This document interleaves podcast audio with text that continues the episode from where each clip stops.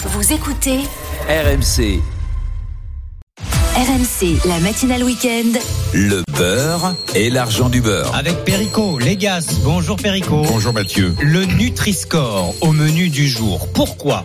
Parce que les grandes marques sont au minimum hypocrites avec ce Nutri-Score. C'est le moins qu'on puisse dire. Le Nutri-Score est une conquête sociale du citoyen consommateur, mise en place par des, médecins, des chercheurs, euh, professeur Serge Ekberg, qui est là pour accompagner le consommateur dans ses choix. C'est pas une ordonnance, c'est pas un certificat nutritionnel, c'est un indicateur qui vous dit ce dont on peut abuser, ce dont il ne faut pas abuser. Et ensuite, on est libre de faire son choix. Et aujourd'hui, il y a des grands industriels parce que le Nutri-Score évolue, il affine son tir, il devient de plus en plus précis et ils sont tout simplement pour utiliser une caricature, on va changer le thermomètre parce que celui-là nous intéresse plus et vous avez des industriels dont Bjorg qui a dit moi je ne, je ne prends plus Nutri-Score. Vous savez qu'on est libre de venir ou pas venir. Il n'est pas obligatoire. Il n'est pas obligatoire, mais quand on n'a pas envie d'aller chez Nutri-Score, ça veut peut-être dire qu'on a des choses à cacher. Donc le mieux, c'est d'y aller, c'est qu'on est sur une porte ouverte. Mais quand on change la règle du jeu en disant ça m'intéresse plus,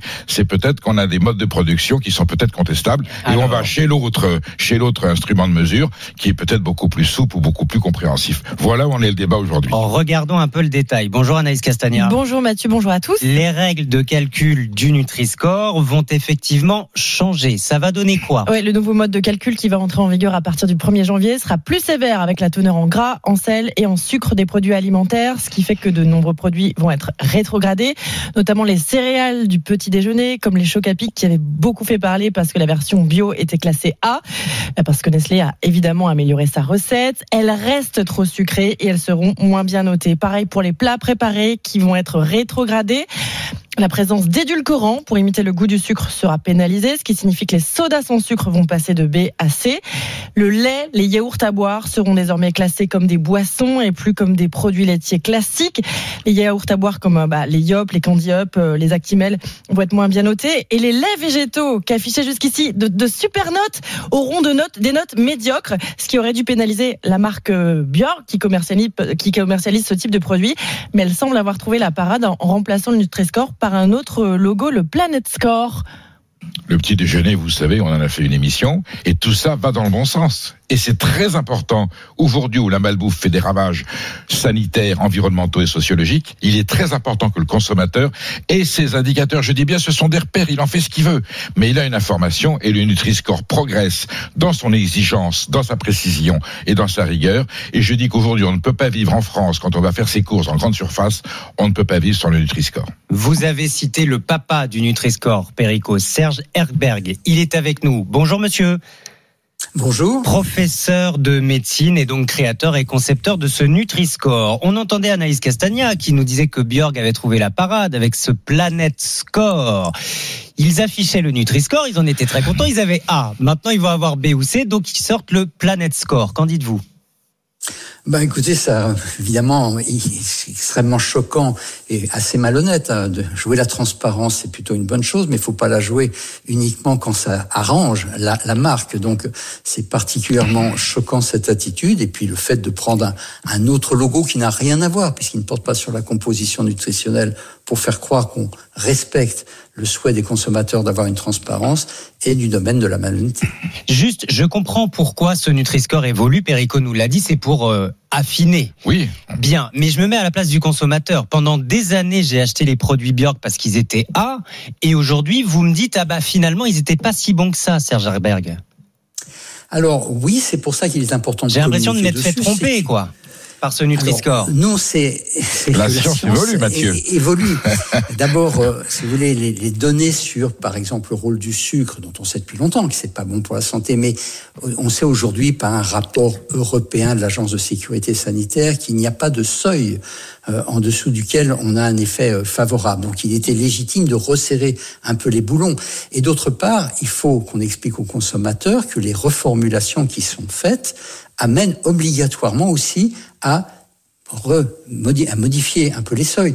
Les chocs à pic qui ont diminué de 50 à 40 grammes de sucre. Et qui étaient 120, notés 30 A, les chocs à pic. qui sont arrivés, voilà, ils sont arrivés à 22 grammes de sucre, ce qui leur permettait d'être juste en dessous du seuil, avec aussi en ayant rajouté du blé complet, donc des fibres, juste en dessous du seuil, qui les classait en A. Alors c'est louable qu'ils aient fait des efforts, hein, Nestlé de ce côté-là, mais ils se retrouvaient également au même niveau que des muesli qui contiennent absolument pas de sucre. Et donc, oui, donc là, il y avait un problème. Donc il y avait voilà. un problème. Bon, alors c'est formidable parce que ça encourage les marques à améliorer leurs recettes. Ça les incite. voilà. Perico, c'est formidable aussi parce que le consommateur s'y retrouve un peu mieux en rayon. Et d'ailleurs, le Nutri-Score influence les achats de 33% des Français. Les Français font leurs courses en regardant les étiquettes, le prix, mais aussi le Nutri-Score. Bien sûr, si vous voulez, vous savez, l'idéal, ça serait que chaque Français, euh, au moment de faire ses courses, regarde dans le détail la composition des aliments. Vous imaginez la longueur, la procédure et, et la lourdeur. Bon, le Nutri-Score est là pour résumer un petit peu la valeur euh, alimentaire de chaque produit. Je dis bien c'est un indicateur. Je me souviens quand ça avait été créé, j'avais rencontré le professeur euh, Herbert, je lui ai dit professeur, et le comté, qu'est-ce qui va devenir? Alors le comté, Et le Roquefort, on et se le souvient de la bataille Donc ces fromages sont des produits effectivement avec un taux de graisse, euh, de gras important. Ils ont donc le classement du Nutri-Score qui correspond, mais c'est pas pour ça qu'on n'a pas le droit d'en manger. Ça veut seulement dire A, B, C, D. Attention, ça vous pouvez en consommer régulièrement. Il n'y aura pas d'impact sur votre santé. Et je suis le premier à dire que si je mange 2 kilos de foie gras par jour et, et, et 3 kilos de comté, mon destin va être Oui, assez vite. C'est normal Donc, à qu'il soit nous, classé E à parce nous que c'est à manger, ok, Voilà. mais rarement. mais le Nutri-Score ne dit pas que ce n'est pas sain. Il dit attention, n'en abusez pas. La devise du Nutri-Score, c'est rien de trop, et ça nous aide à ne pas abuser des produits dont notre organisme ne doit pas avoir de, euh, de, de- d'hyperconsommation. Alors, allons regarder du côté des, des Français, des consommateurs, s'ils ont bien adopté ce Nutri-Score. RMC, le beurre et l'argent du beurre. C'est Nicolas au 3216 qui nous appelle ce matin depuis La Rochelle. Bonjour Nicolas. Bonjour. Père de famille, euh, vous regardez le Nutri-Score pour euh, acheter les courses pour vous, pour vos enfants? Absolument pas. Ah. Absolument pas. Parce que j'ai été effaré de voir euh, des produits ultra transformés avec des Nutri-Score A ou B. Euh, et ce qui me gêne là-dedans, euh, alors je suis très content que ça évolue et que ça soit plus sévère. Euh, mais en fait, un jour, je me suis fait la réflexion. c'est mon fils devant des cordons bleus industriels hein, qui me dit "Regarde, c'est Nutri-Score B, c'est bon pour la santé." Mhm. Non. Non, je ne suis pas d'accord, ce n'est pas bon pour la santé. C'est ultra transformé, c'est une liste d'additifs interminable, c'est des sucres ajoutés, c'est et pareil pour les céréales. Et euh, alors, ça me gêne en fait un petit peu. Moi, je préfère leur apprendre à acheter euh, de la viande, des légumes et cuisiner. C'est euh, une, une autre philosophie. Serge Herbert, il y a je- encore du, du travail pour convaincre les Français et pour affiner effectivement cette note. Oui, tout à fait. Alors, on, on comprend très bien la, la- la réaction de votre auditeur. Nutri-Score ne couvre que la composition nutritionnelle. Il ne prend pas en considération d'autres dimensions, l'ultra-transformation, qui est également extrêmement importante, ou la présence de, de pesticides. Mais ça pourrait le Donc, devenir, ça? On pourrait prendre en compte Alors, tout ça? Alors, il faut qu'on donne toutes ces informations. On peut pas les mélanger ensemble sous forme d'un algorithme unique. Mais on peut rajouter, c'est ce qu'on propose le Nutri-Score, un bandeau noir autour, ou sombre, autour du Nutri-Score pour les aliments ultra transformés, ce qui Mmh. permettra aux consommateurs de savoir, un, qu'il faut pas éviter d'en consommer en grande quantité s'il y a le bandeau, et en plus, choisir celui qui a le meilleur Nutri-Score. Donc, on peut améliorer encore les choses. C'est, ce qui a été fait en Amérique du Sud. En Amérique du Sud, ils ont, dans certains pays, ils ont mis des, des logos noirs, euh, entre guillemets, effrayants, et avec une éducation à l'école des gamins. Et aujourd'hui, les gamins, enfin, pour certains, et ça a obligé vraiment les industriels à vraiment réduire leur taux de sucre dans les aliments, parce que les gamins, maintenant, quand ils font les courses, disent non, ça c'est pas bon. Et ça, c'est- T'as vu le logo? C'est efficace, Nicolas. On, on aborde l'enseignement du goût à l'école qui est, qui, est, qui est mon combat et qui est très important. En plus du Nutri-Score, il faut que le, le- voilà, les consommateurs de demain soient, soient formés dès, dès l'école. Euh, le Nutri-Score n'est pas une prescription anti-malbouffe. Je dis bien, c'est un code qui vous aide à choisir. Il est-ce qu'il faudrait le rendre non, obligatoire mais il y a l'enseigne du Yuka. Alors, l'enseigne du Yuka est vraiment, elle rentre dans le détail carrément des valeurs, euh, toxicité et des ingrédients. Yuka, c'est l'application, vous scannez le produit et vous avez mais toute la composition. Attention, ça n'a pas la rigueur scientifique. Ce sont des indicateurs, j'allais dire, un peu politiques en disant faites attention. Ça n'a pas la rigueur scientifique et médicale du Nutri-Score. Le Professeur Herberg, il peut pas lui rentrer. Il, il est d'accord avec ces principes. On va lui demander. Mais on ne peut pas affirmer scientifiquement que tel type de produit, je pense les nitrités dans le jambon, on sait que ça Mm. tue. Maintenant, on est encore à savoir quel est le dosage, quelle est la fréquence. Et ça, le Nutri-Score ne peut pas rentrer pour l'instant dans ces considérations. Vous confirmez, Serge Herbag?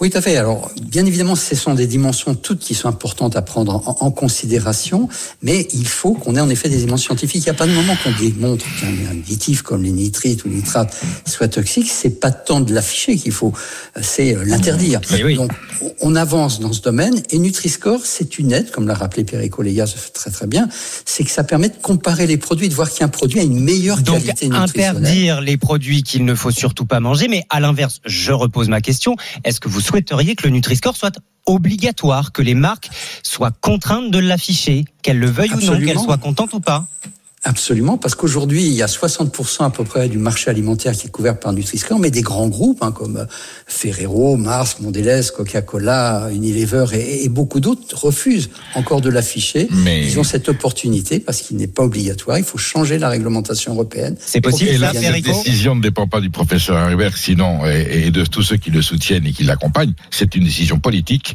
et il faut interpeller le gouvernement. Nous avons un gouvernement avec Et l'Europe. Il y a un ministre de l'Agriculture et de l'Alimentation. Ailleurs en Europe, les Italiens prennent des mesures drastiques pour la préservation justement de la qualité alimentaire. À la République française de prendre ses responsabilités. Pour l'instant, elle est très très très en retard sur cet enjeu-là. Merci beaucoup, Serge Arberg, professeur de médecine, concepteur de ce Nutri-Score. Merci Nicolas hein, de nous avoir appelé au 32-16 depuis La Rochelle. Perico, on se retrouve le week-end prochain, toujours avec le même plaisir.